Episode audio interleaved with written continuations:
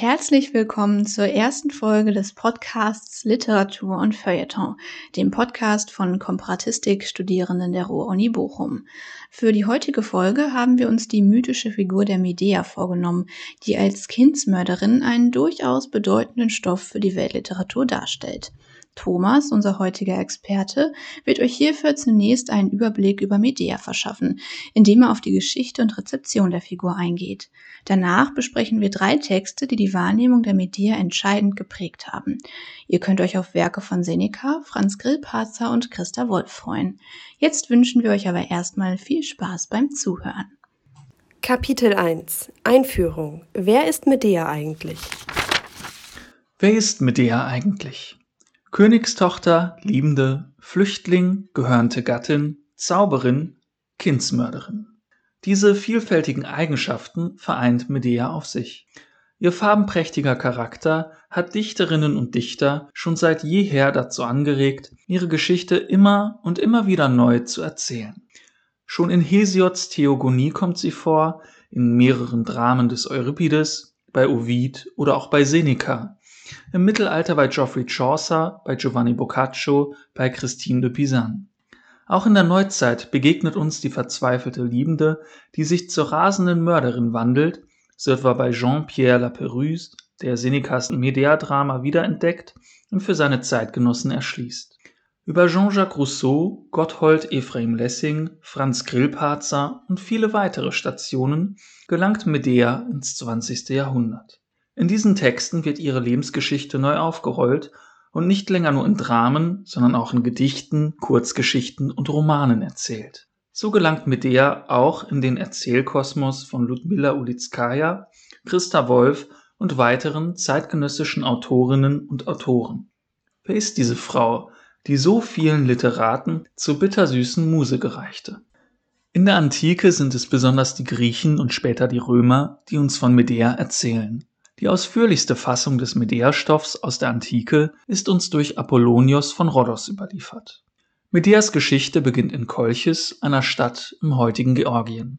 König von Kolchis ist ihr Vater Aietes. Von ihrer Großmutter Hekabe bekommt sie zudem Zauberkräfte vererbt. Nach Kolchis bringt ein Grieche namens Phryxos das goldene Vlies. Damit bedankt Phryxos sich für die Gastfreundschaft der Kolcher, die ihn vor einem Sturm retten. Ein erster Wendepunkt in Medeas Leben ist die Begegnung mit Jason und dessen Gefolgsleuten, den Argonauten. Die griechischen Argonauten machen sich auf den Weg nach Kolchis, um das goldene Vlies in die Stadt Iolkos zu dem dortigen Herrscher Pelias zurückzubringen. Dafür reisen Jason und weitere Mitstreiter der Argonauten über das Schwarze Meer. Sie treffen dort auf Medea, Aietes und die übrigen Barbaren.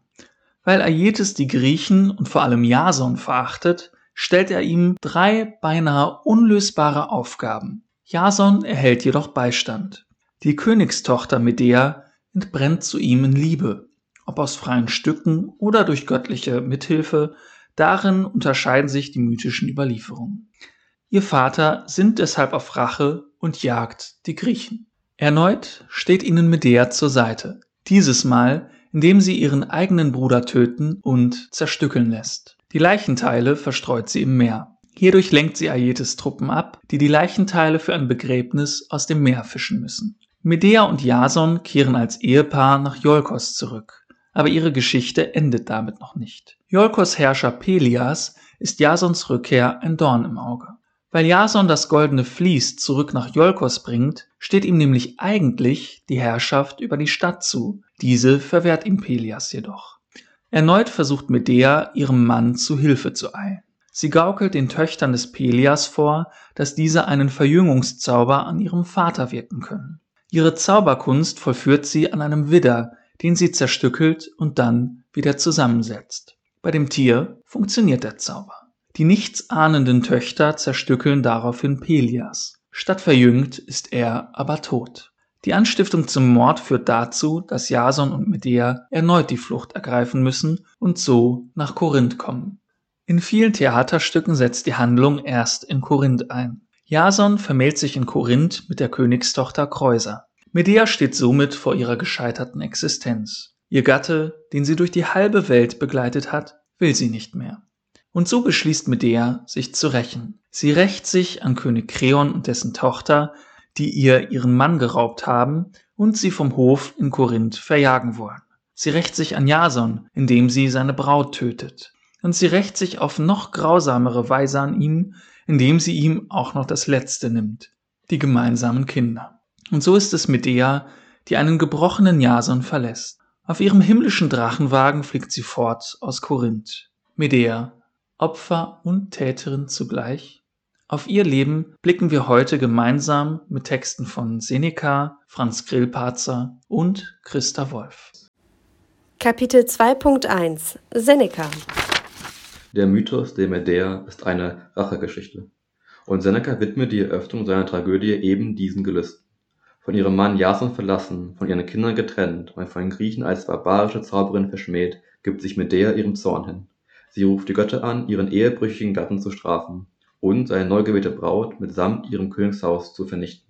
Theo, der König von Korinth, fürchtet ihre Kräfte und ihre List und schickt sich an, sie zum Tode zu verurteilen, lenkt jedoch auf Jasons Bitte ein, ihre Strafe zu einer Verbannung zu mildern. Medea gibt sich dem Urteil gegenüber verständnisvoll und sanftmütig. Sie erreicht so eine Gnadenfrist von 24 Stunden. In dieser Zeit soll sie sich von ihren Kindern verabschieden und das Land für immer verlassen. Sie widmet sich jedoch einem dunklen Ritual und mischt ein magisches Gift, mit dem sie ein prachtvolles Gewand bestreicht und als Versöhnungsgeschenk an Jasons Vermählte schickt. Die Königstochter stirbt an dieser Gabe, ebenso wie ihr Vater, der sie zu retten versucht. Die Magie wirkt so stark, dass das gesamte Anwesen mit ihnen in Flammen aufgeht. Jason versucht Medea bewaffnet zur Rechenschaft zu ziehen doch sie hat ihren Feldzug gegen ihn noch nicht beendet. Sie präsentiert ihm die Leiche einer ihrer gemeinsamen Söhne, bevor sie den zweiten vor seinen Augen ermordet. So lässt sie Jason in seinem Leid zurück und entschwindet auf magische Weise. Kapitel 2.2 Textauszug aus Seneca Fünfter Akt Medea auf dem Dachfirst. Medea spricht zu sich selbst. Nun geh, die Bluttat ist vollbracht, doch nicht die Rache. Tu's, solang's die Hand noch tut. Was zauderst du, mein Herz? Was säumst du noch? Du kannst's. Schon schwand der Zorn. Die Tat bereu ich. Welche Schmach. Was tat ich, Arme? Arme? Auch wenn ich es bereu, ich tat es. Sie erblickt Jason. Große Lust packt wider Willen mich, und sie, sie wächst. Dies eine hat mir noch gefehlt. Sie weist auf Jason. Dass der da zuschaut. Glaub ich doch, ich tat noch nichts. Was ich an Freveln ohne den beging, zählt nicht. Jason. Da ist sie, von des Daches Steile droht sie selbst. Medea entgegnet höhnisch. Deinen Kindern, Jason, schicht den Scheiterstoß zum Schluss und wölbt das Hügelgrab. Schon hatten Gattin Schwäher, was den Toten ziemt, von mir bestattet. Dieser Sohn erlitt sein Los, den geb vor deinem Aug dem gleichen End ich preis. Jason. Bei allen Göttern, bei der Flucht, die uns vereint, beim Lager, das ich damals untreu nicht verletzt, schon jetzt dies Kind. Gibt's ein Verbrechen, ist es mein, mich übergibt dem Tod, zerspell mein schuldig Haupt. Ein Kind reicht als Rache doch. Medea wild. Wär meine Hand von einem Mord gesättigt schon, hätt ich verzichtet. Bringe ich beide um, ist doch auch diese Zahl noch meinem Schmerz weit zu gering. Wenn in der Mutter jetzt ein Kind sich noch verbirgt, durchwühl ich mit dem Schwert den Bauch, reiß es heraus. Jason, verüb die Tat, die du begannst, ich fleh nicht mehr. Erspar mir wenigstens der Rache Aufschub noch. Medea zu sich selbst. Kost aus, die Bluttat, zieh sie hin, eil nicht, o Schmerz. Zu Jason. Mein ist der Tag, ich nutz die Zeit, die mir gewährt. Jason, du Bestie, töte mich. Medea lacht höhnisch. Um Gnade bittest du. Sie tötet das zweite Kind. Gut ist's, vollendet ist's. Mehr hab ich nicht, o Schmerz, was dir zu opfern wär. Ein von geflügelten Schlangen gezogener Wagen schwebt von oben herab. Gedunsenen Auges Blick, dankloser Jason, auf. Kennst du die Gattin noch? Sie weist auf den Drachenwagen. So halt ich's, muss ich fliehen. Zum Himmel führt der Weg. Dem Joche beut das Drachenzwillingspaar gebeugt dem Schuppenhals. Sie wirft die Kinderleichen vom Dach. Nimm, Vater, nun die Kinder hin. Ich schweb im Flügelwagen durch die Lüfte fort. Medea entschwebt im Drachenwagen. Jason. Flieg durch die hohen Räume zu des Äthers Höhen. Bezeug, dass wo du hinfährst keine Götter sind. Kapitel 2.3 Franz Grillparzer Grillparzers Darstellung der Medea beginnt näher am Anfang ihrer Stoffgeschichte. Erneut wird sie uns als Tochter des Keucherkönigs Aietes vorgestellt. Dieser ersucht sie um Rat.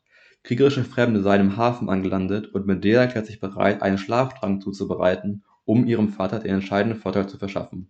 Phrixus, der Anführer der Neuankömmlinge, kommt jedoch in friedlicher Absicht.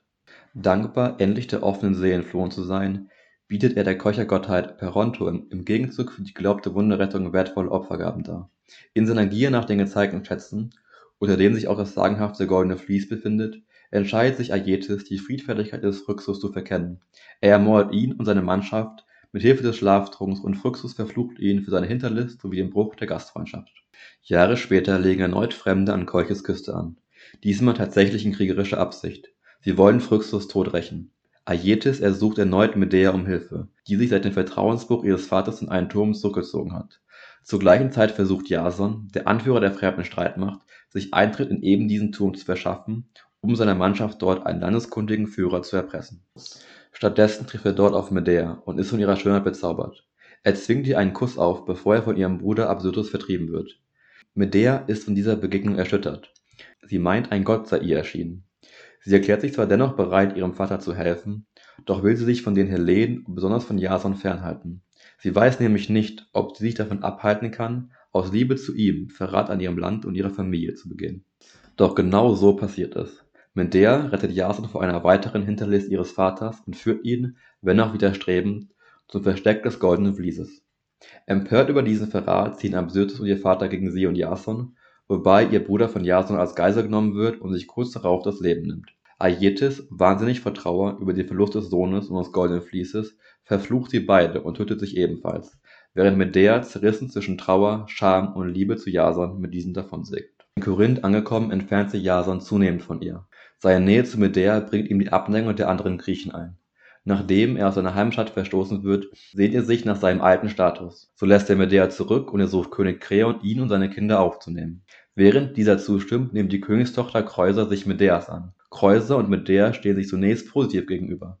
Doch Medea fühlt sich von Kreuser und ihrer Verbindung zu Jason noch weiter von ihrem Gatten vertrieben. Auch, dass ihre Kinder Kreuser bevorzugen, kränkt sie. Als sie erfährt, dass Kreon seine Tochter mit Jason verheiraten will, verfällt Medea in Zorn. Auch in Grillparzers Version der Geschichte bereitet sie vergiftete Gaben für Kreuser und tötet als finalen Racheakt ihre und Jasons Kinder. Kapitel 2.4 Textauszug aus Grillparzer Jason offenbart Aietes, dass dessen Tochter Medea in Jason verliebt ist.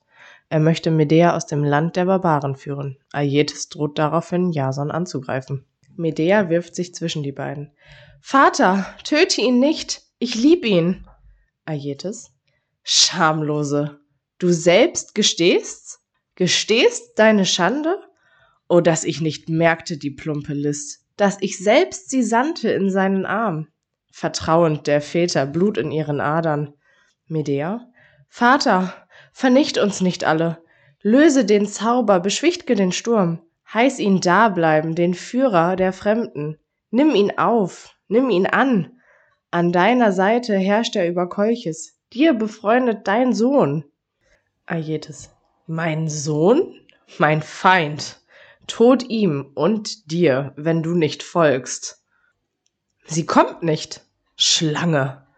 Er holt mit dem Schwert aus. Jason stellt sich vor sie. Absyrtus fällt dem Vater in den Arm. Absyrtus. Vater, was tust du? Aietes. Du hast recht. Nicht sterben soll sie. Leben.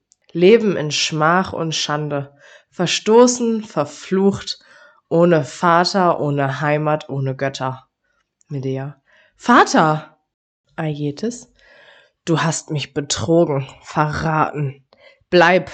Nicht mehr betreten sollst du mein Haus. Ausgestoßen sollst du sein, wie das Tier der Wildnis.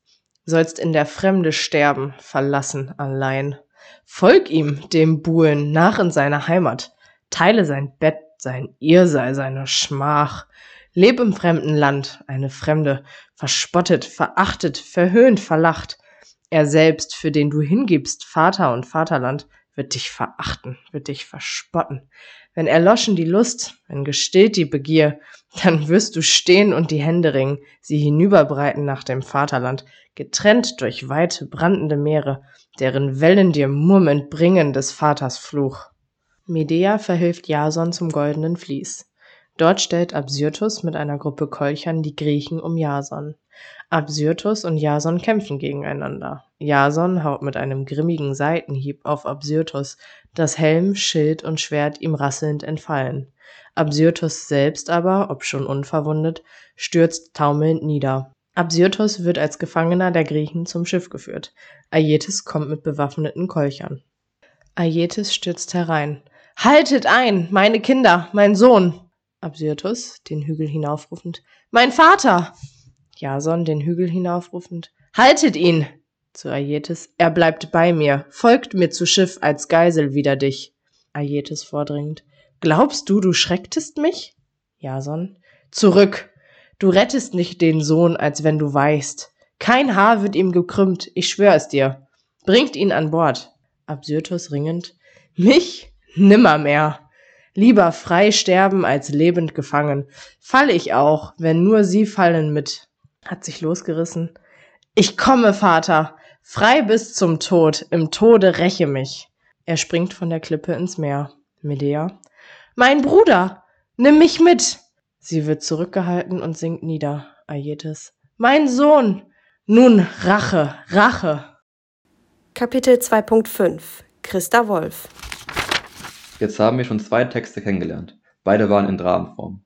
Schauen wir uns mal einen Text an, der es ganz anders verarbeitet. Christa Wolf lässt die Mythenfigur Medea und auch andere neue Charaktere selbst das Wort ergreifen. Ihr Roman gliedert sich in Monologe, in denen die Charaktere ihren Anteil an der Handlung schildern auch immer wieder darauf zurückblicken, wie sie oder die anderen Akteure zum Schauplatz Korinth gefunden haben. Als erstes ergreift Medea selbst das Wort. Sie schildert ein Festmahl im Palast des Königs Kreon. Medea findet in Korinth die Grabstätte der jungen Korinther Prinzessin Aphinoe. So erfährt sie, dass König Kreon seine Macht einem Kindesopfer verdankt. Jason berichtet von einer Ratsversammlung, in der das Gerücht verhandelt wird, Medea hätte vor der Abreise in Kolchis ihren jüngeren Bruder ermordet. Dieses Gerücht hat eine ehemalige Schülerin der Medea namens Agameda in die Welt gesetzt.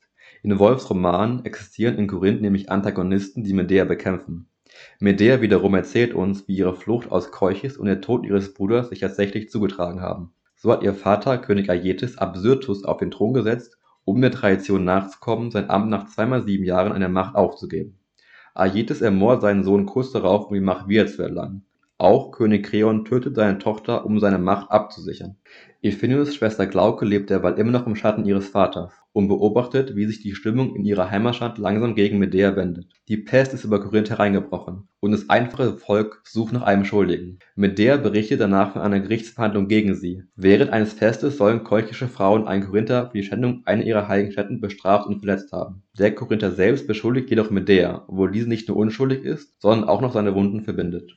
Medea wird daraufhin für ihre vermeintlichen Verbrechen verbannt. Kurz darauf nimmt sich Glauke, nun mit Jason verheiratet, das Leben. Ihr Tod wird ebenfalls Medea angelastet und sogleich auch fälschlich mit dem Mord an ihren Kindern gesühnt. Letztlich erfährt Medea in ihrem Exil von diesem Racheakt, bei dem erneut sie die Schuldige sein soll. Sie verflucht ihre Widersacher. Ihr letzter Monolog endet mit der Erkenntnis ihrer hoffnungslosen Einsamkeit und Abgeschiedenheit.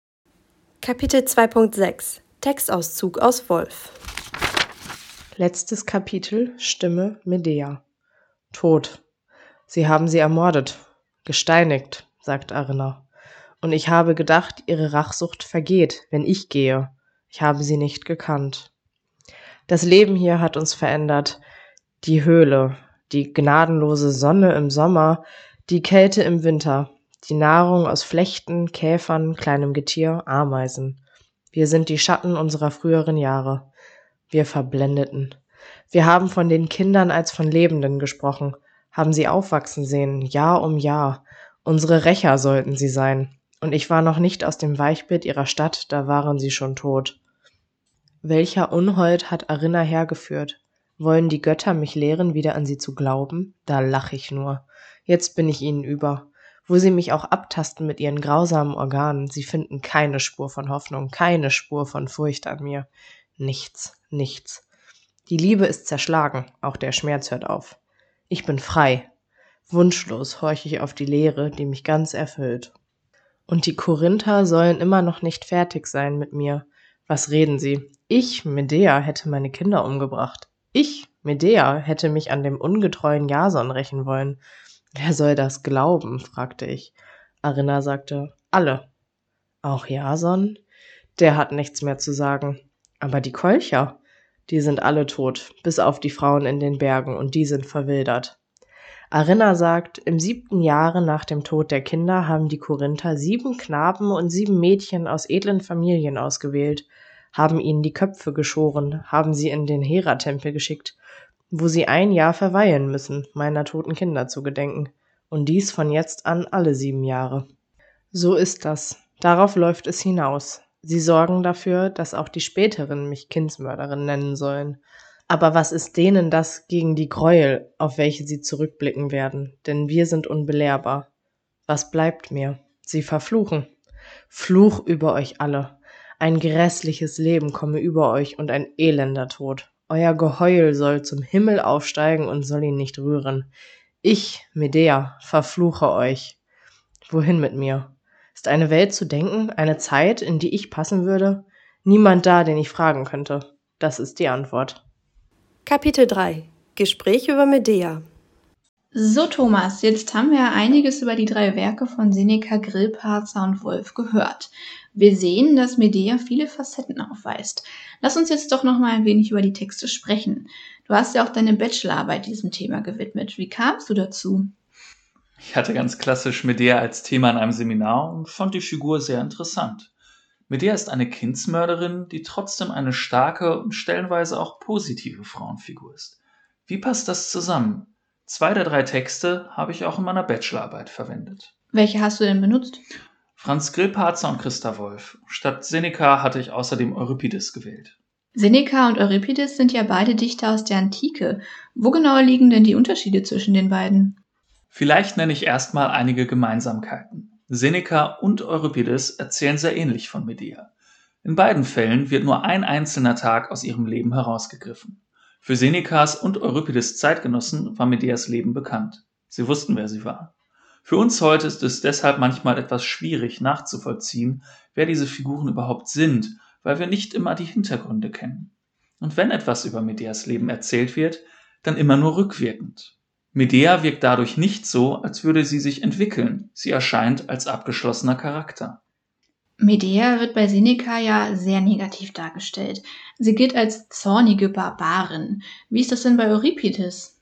Das ist ein guter Punkt. Bei Euripides wird Medea deutlich ambivalenter dargestellt. An dem Scheitern ihrer Ehe ist nicht nur sie selbst schuld, sondern auch Jason. Seneca machte eine Rolle rückwärts. Bei ihm wird Medea ausgesprochen negativ dargestellt. Seneca passt für uns besser in eine Art Entwicklungsmodell von Medea, also dass sich ihre Rezeption im Laufe der Zeit wandelt. Das ist wie später auch bei Pierre Corneille, einem der großen französischen Theaterdichter. Seneca wird ab der Renaissance Ausgangspunkt der Medea-Rezeption. Man liest also nicht Euripides, sondern Seneca, um sich ein Vorbild für Medea zu nehmen. Zu Corneilles Zeiten wurde Medea deshalb noch ausgesprochen negativ dargestellt. Im Laufe der Zeit wird Medea jedoch zu einem vielschichtigeren und auch positiveren Charakter. Wir sehen also, dass Medea verschiedene Entwicklungen durchmacht. Schauen wir uns das bei Seneca doch mal genauer an. Wodurch entsteht denn überhaupt der Eindruck, dass sie eine zornige Barbarin ist? Wir haben ja vorhin das Ende von Senecas Stück hören dürfen.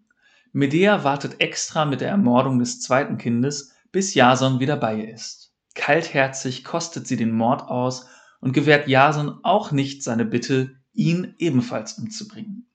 Dann flieht sie aus Korinth auf einem Drachenwagen und lässt Jason mit gebrochenem Herzen zurück. Sie wirkt hier gar nicht wie ein Mensch, sondern eher wie eine Rachegöttin. Absolut.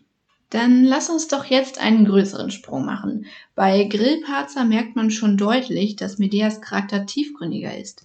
Sie ist keine bloße Rachegöttin mehr, sondern löst auch Empathie beim Leser aus.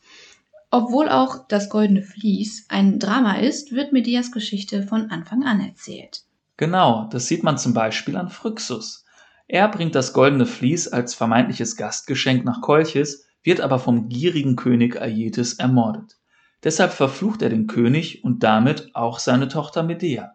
Es wird also ein Grund geliefert, warum Medea ihrem Schicksal nicht entfliehen kann. Hier wird ja auf die Vorgeschichte eingegangen. Richtig, Jason ist schließlich der Anführer der Argonauten. Wir erfahren so, wie es überhaupt dazu kommt, dass ein Grieche vom goldenen Vlies weiß und warum er es zurückholen möchte. Phryxus stammt nämlich aus Jasons Heimatstadt Iolkos. Hier entsteht also ein Konflikt zwischen zwei verfeindeten Lagern, den Griechen auf der einen Seite und den Kolchern auf der anderen Seite.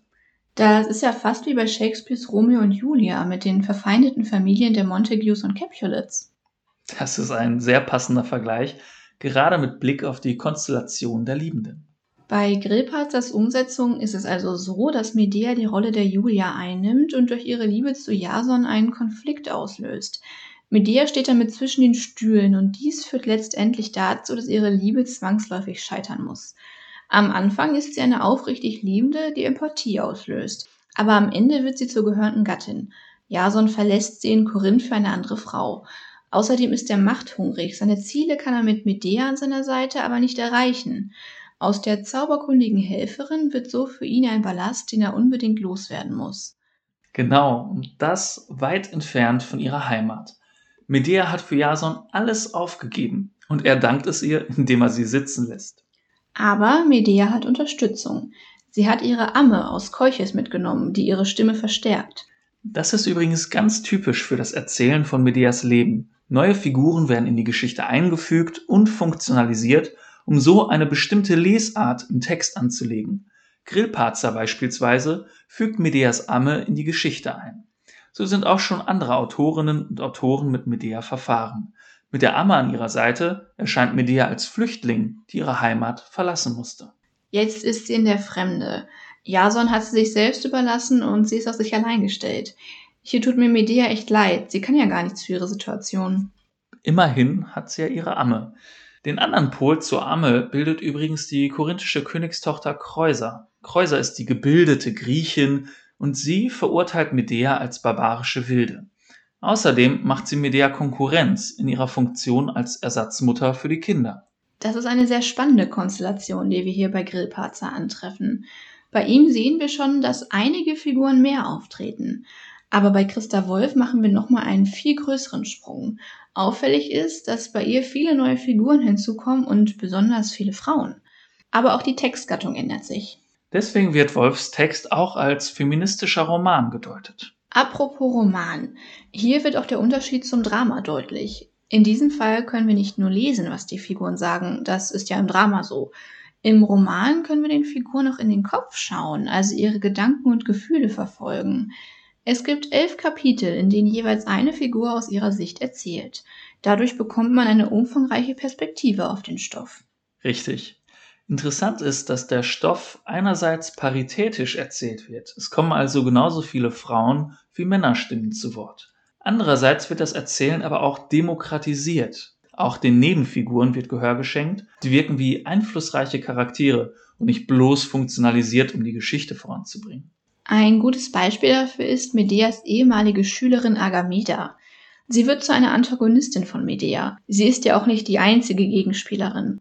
Medea wird hier also dargestellt als eine streitbare Person, die jedoch für ihre Überzeugungen eintritt. Medea wird bei Wolf insgesamt deutlich positiver dargestellt. Sie ist das Sprachrohr für eine Minderheit, die durch Nebenfiguren repräsentiert wird. Für diese Minderheit setzt sich Medea ein und gerät so zwischen die Fronten. Auch wenn der Roman demokratisch erzählt wird, ist Korinth ein korruptes Regime, wie übrigens auch Kolchis, also Medeas Heimat. Das sieht man ja auch an Absyrtos und Iphinoe.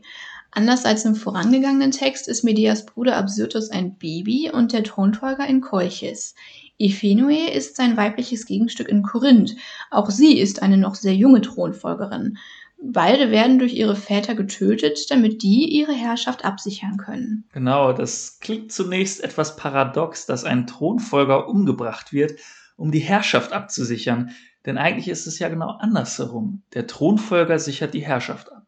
Die Könige in Kolchis und Korinth sind jedoch dazu verpflichtet, ihre Herrschaft nach einigen Jahren an die Thronfolge abzugeben. In Kolchis gibt Aietes auch tatsächlich Absyrtos die Macht für einen Tag, nur um ihn daraufhin zu ermorden. Die Kinder bedrohen die Väter allein durch ihre Existenz. Die Väter töten deshalb ihre Kinder, um an der Macht zu bleiben. Medea ist in Korinth aber erst die Unwissende.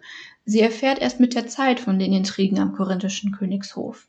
Weil sie Iphinoes Leiche findet, wird sie zum Feindbild der Korinther. Da kommt ihnen die über die Stadt hereinbrechende Pest sehr gelegen, um Medea endgültig loszuwerden. Das ist übrigens auch typisch für Pesterzählungen. Die Krankheit wird als göttliche Strafe empfunden und die Bevölkerung sucht nach einem Sündenbock.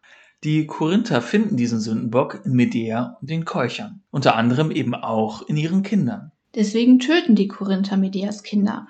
Im Gegensatz zu den anderen beiden Texten bringt Medea also nicht selbst ihre Kinder um. Wolf stellt Medea also nicht als Täterin, sondern als Opfer dar.